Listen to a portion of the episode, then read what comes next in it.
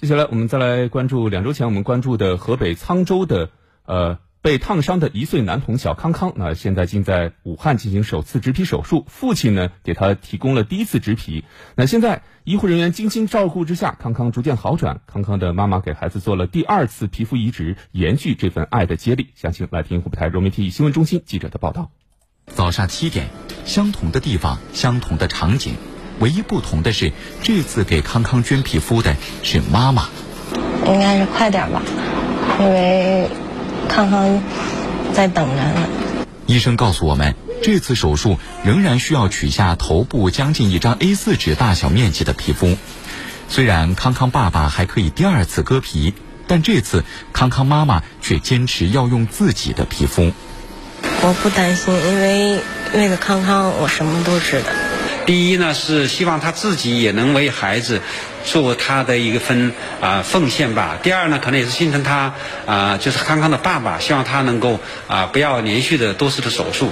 长长的头发瞬间被剃光，一旁的康康爸爸小心翼翼地将头发捡起放进口袋。留一下做纪念吧，记录以前的样子。八点半，康康妈妈被送进手术室，护士在病床前给康康做着术前安抚。康康爸爸站在走廊里，一墙之隔的一家三口成为彼此的依靠。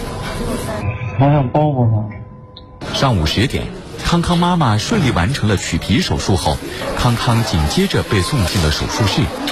一看到妈妈，康康忍不住哇哇大哭，小手紧紧抓着妈妈的手不放，母子俩仿佛在互相传递着力量。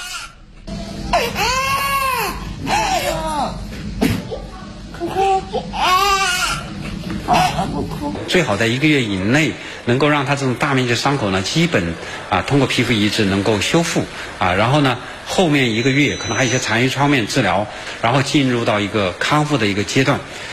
手术室外，通过湖北广电《长江说法》的公益直播了解到小康康故事的网友们自发来到医院，他们想为这一家子做些力所能及的事。父母的接力救子，广大网友的关注关爱，共同守护着小康康重获健康。